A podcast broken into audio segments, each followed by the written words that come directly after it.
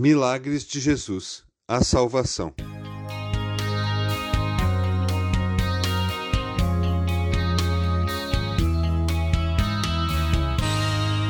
O relato do milagre de hoje, que na verdade são dois, inicia da mesma forma que os anteriores, uma multidão esperando e rodeando Jesus.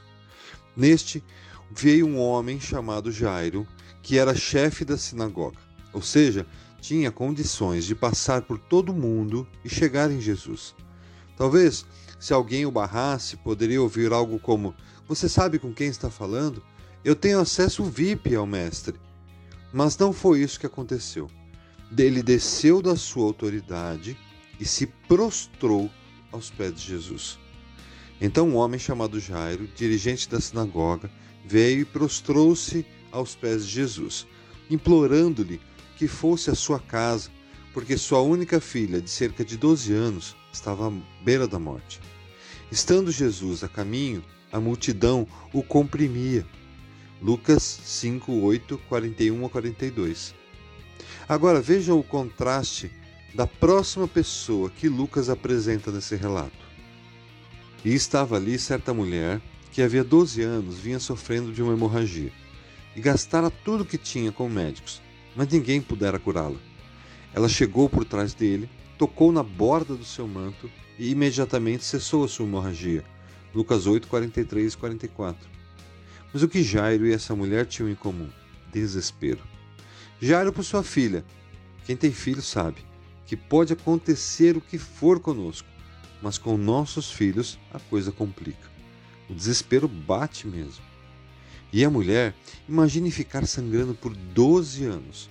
Mesmo que provavelmente pudesse ser uma menstruação interminável, havia gasto todos os seus bens com médicos e continuava sangrando. Deveria estar numa condição de anemia profunda, por exemplo. Outra coisa em comum é que ambos se prostraram diante de Jesus. Ambos romperam barreiras de preconceitos culturais. A mulher não poderia nem se dirigir a um homem público, quanto mais tocá-lo.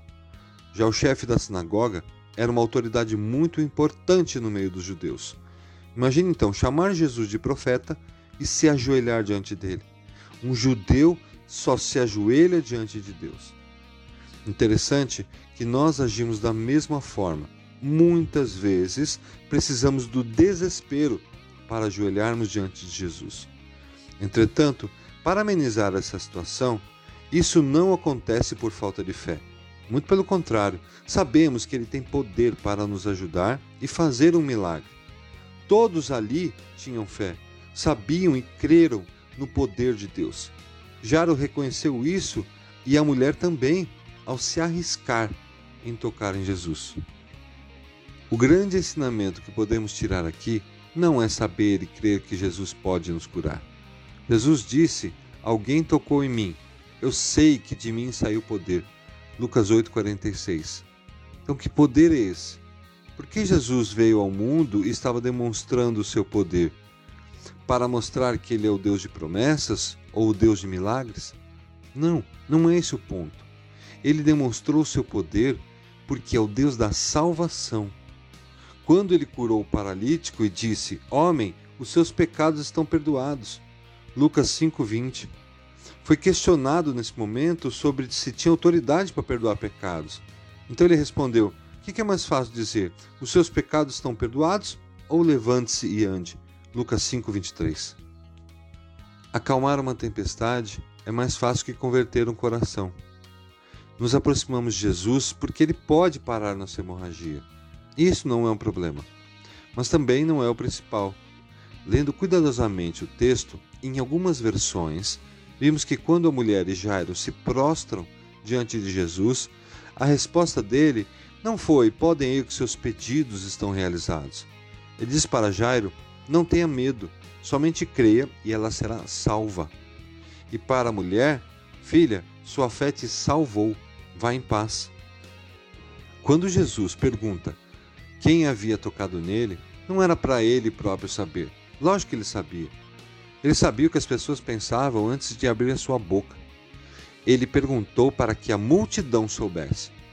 Os milagres que fazia não era para demonstrar poder, mas sim para mostrar quem era o Messias, o próprio Deus encarnado, que podia perdoar pecados e salvar. Tudo o que ele faz na sua vida é para nos lembrar que a nossa fé nos salva e que ele morreu na cruz para nos salvar e não para nos curar. Ele cura, faz milagres, porque nos ama e para nos lembrar de quem ele é. Ore e peça os milagres. Creia que ele tem poder, mas saiba que ele pode ou não fazer. E não porque ele não tem poder para fazer tudo, mas sim porque o seu amor já se revelou por nós na cruz. Um dia seremos curados para sempre. Aqui, tudo o que acontece era para que todos saibam, inclusive nós, que, como disse João em 1 João 1,19, que ele é fiel, justo e, como vimos nesses milagres, poderoso para perdoar os nossos pecados.